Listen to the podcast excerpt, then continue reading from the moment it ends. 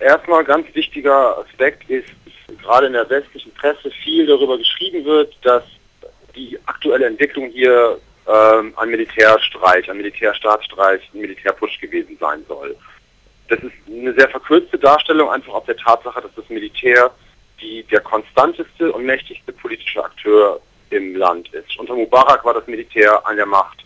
Unter, äh, in, der, in der Übergangszeit nach der Revolution 2011, nachdem Mubarak gestürzt wurde, ist das Militär in die vorderste Reihe des politischen Geschehens gespült worden und hat diesen Militärrat gegründet und war quasi an äh, und hat eine Militärregierung gestellt für 18 Monate. Als Mohammed Mursi von der Muslimbruderschaft die Wahlen gewonnen hat, war das Militär weiterhin an der Macht, hinter den Kulissen. Wir hatten wieder eine neue Person, die quasi, äh, die quasi in vorderster Reihe steht und letztendlich dafür sorgt, dass der Status quo aufrechterhalten wird. Sprich, die Militärs weiterhin als wichtiger politischer Akteur im Land äh, äh, vorhanden sind und eben auch, dass die Militärs, die eine Wirtschaftsmacht sind hier innerhalb, innerhalb des Landes, weiterhin ihre Privilegien genießen können. Also die Entwicklung, die wir hier gerade sehen, war alles, aber kein Militärputsch. Das ist ein ganz, ganz, ganz wichtiger Aspekt.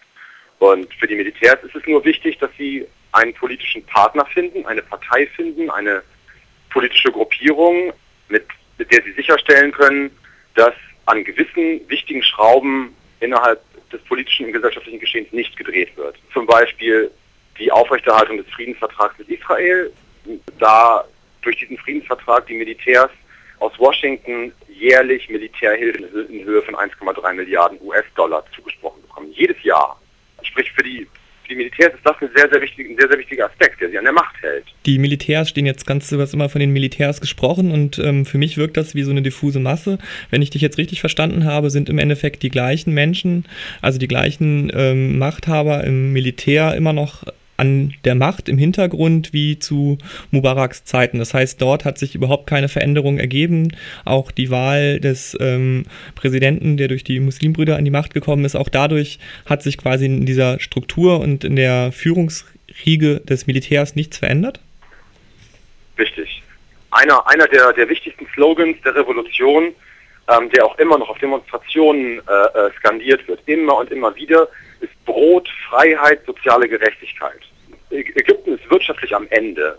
In den 80er Jahren, Anfang der 80er Jahre, kurz nachdem Mubarak an die Macht gekommen ist, hat Ägypten angefangen, seine Märkte zu öffnen. Ausländisches Kapital ist ins Land geströmt. Und Ägypten hat angefangen, wieder, wie schon unter britischer Kolonialherrschaft, Baumwolle für den Exportmarkt anzubauen. Und aufgehört, Weizen anzubauen, der, das wichtigste, das wichtigste Agrargut, was hier im Land gebraucht wird.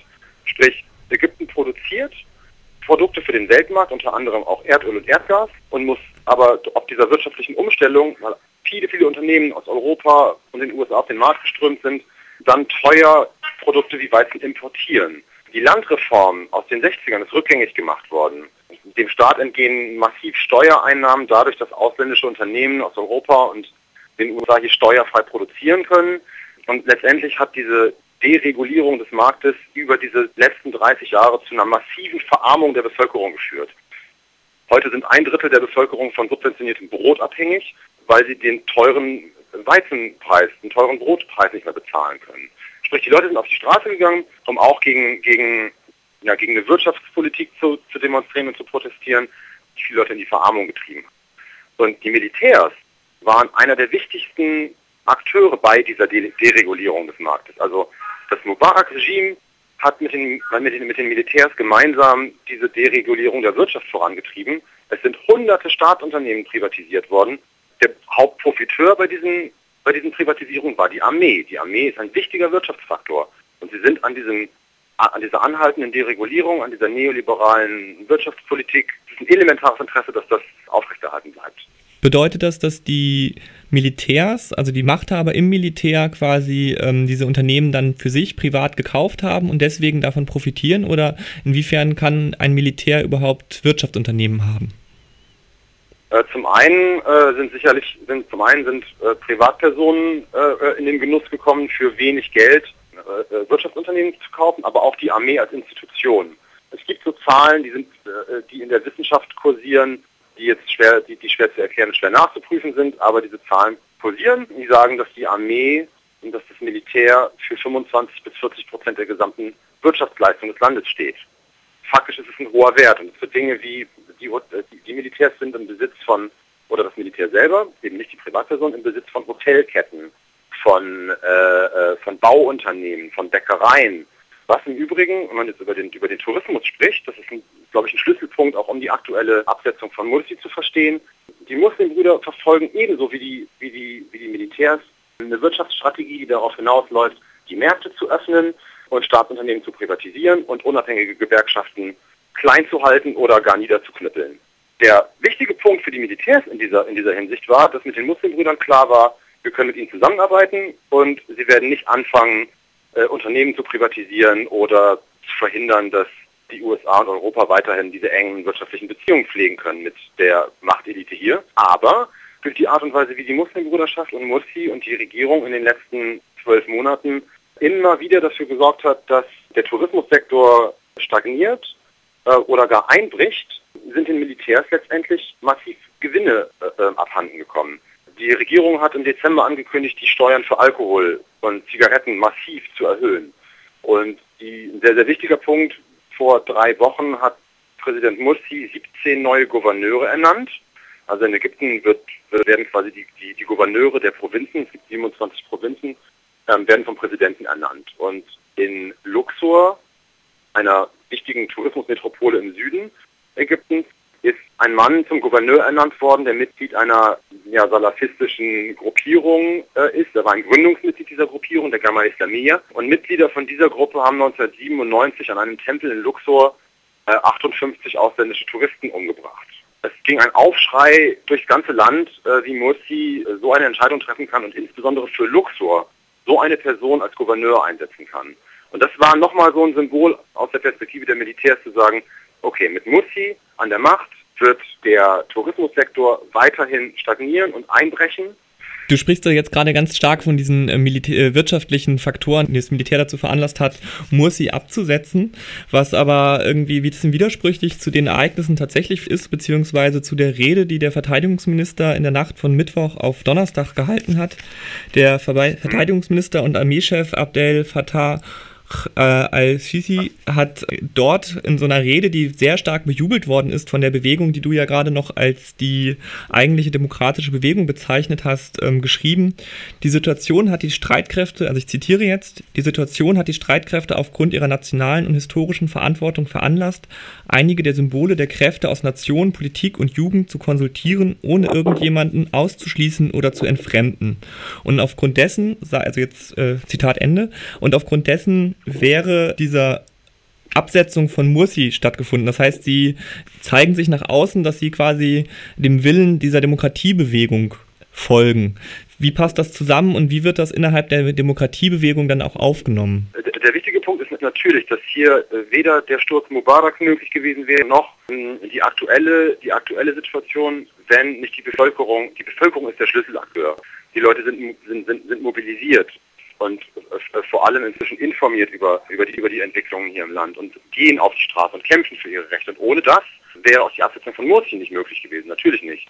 Der wichtige und interessante Punkt dabei ist, viele, die Armee äh, hat einen guten Ruf in der, innerhalb der Bevölkerung. Und viele glauben äh, oder glaubten in dieser Situation, dass, dass nur die Militärs in der Lage sind, die Regierung zu stürzen, um eine weitere Stufe der Revolution äh, äh durchsetzen zu können. Also die, die, das Militär ähm, ist darauf angewiesen, Unterstützung von der Bevölkerung zu haben. Gleichzeitig ist es aber ja die Frage, also gerade auch die ähm, erste Revolution gegen Mubarak, da hat das Militär ja auch sehr hart durchgegriffen gegen die Bevölkerung. Die Frage ist jetzt, wie kann sich quasi die Bevölkerung, die, wenn ich das richtig verstanden habe, ähm, sind es ja die gleichen Militärs und trotzdem bauen sie jetzt auf gerade diese Militärs, die sie vor knapp zwei Jahren im Endeffekt an ihren Protesten gehindert haben. Das ist ähm, für mich sehr widersprüchlich und die Frage ist, kann das Militär wirklich von der gesamten Bewegung sprechen oder gibt es noch andere Kräfte, die sich eigentlich ähm, gegen diesen Militäreinmischung oder gegen die Militäreinmischung richten, außer den Anhängern der Muslimbrüder? Gibt es auf jeden Fall. Ich glaube, der wichtige Punkt ähm, an dieser, der, nennen wir es mal, Zweckbündnis zwischen der Demokratie- und Protestbewegung, die, die mit Millionen, die Millionen Menschen mobilisieren konnte in den letzten Tagen und im Prinzip genau wusste, dass wenn sie eine solche Situation herbeiführen, ist das Militär gezwungen, Morsi abzusetzen. Und dann wird es irgendwie früher oder später Neuwahlen geben und äh, eventuell jemand an die Macht gespült, der äh, eher die, die Interessen auch der Bevölkerung vertreten kann. Seit Sonntag kreisen Militärhubschrauber und seit gestern äh, Kampfjets der Luftwaffe über der Stadt. Während den Protesten sind diese Militärhelikopter bejubelt worden, wenn sie die Plätze überflogen haben. Selbstverständlich gibt es auch viele Leute, die sagen so, haben die Menschen vergessen, was vor zwölf Monaten passiert ist?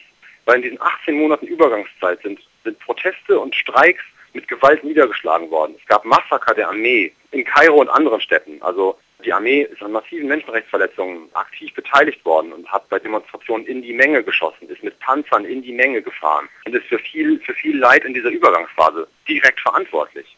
Aber für viele war, glaube ich, diese Situation, die, die sich hier wieder aufgebaut hat, einfach, wir brauchen die Armee als jemanden, der uns erstmal den, den aktuellen Präsidenten vom Hals schafft und dann werden wir Neuwahlen haben und dann werden wir sehen, wer danach an die Macht kommt andere Akteure, die in den nächsten Wochen und Monaten wieder auf Art und Weise entwickelt. Es haben sich tausende unabhängige kleine Gewerkschaften gegründet, die sich auch schon 2011 zu einem Dachverband zusammengeschlossen haben, der über 1000 unabhängige Gewerkschaften vereint.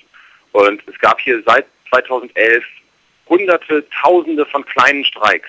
Es gab noch nicht wirklich einen Generalstreik, aber die Arbeiterbewegung hier ist definitiv stärker geworden. Seit der Revolution war das so ein bisschen so eine antizyklische Entwicklung. Es gab ein paar Wochen lang Proteste, Demonstrationen. Wenn diese Entwicklung wieder ein bisschen abgeebbt ist, haben die Streiks wieder angefangen. So eine, also eine Art basisdemokratische äh, äh, äh, Bewegung aus, in, aus der Bevölkerung setzt das Regime gerade permanent unter Druck, entweder mit politischen Protesten oder mit Streiks. Und in beiden Fällen ist, sich, ist das Militär gezwungen, also der wesentliche politische Akteur im Land, sich mit den Forderungen der Bevölkerung auseinanderzusetzen. Auch wenn sie konsequent weiterhin der wichtigste Machtfaktor sind. Aber sie müssen sich durch diese, durch diese massive Mobilisierung der Bevölkerung dazu gezwungen, äh, mit dieser Situation auseinanderzusetzen und, das, und dieses konsequente einfach weiter so machen, wie das vorher 30 Jahre lang unter Mubarak funktioniert hat, diese Zeiten sind vorbei. Ob sich auch unter einem neuen Präsidenten an den grundsätzlichen Strukturen, Machtstrukturen, Wirtschaftsstrukturen etwas ändern wird, ist eine andere Frage. Aber die Bevölkerung ist aufgewacht und sie kämpfen und sie werden weiterkämpfen.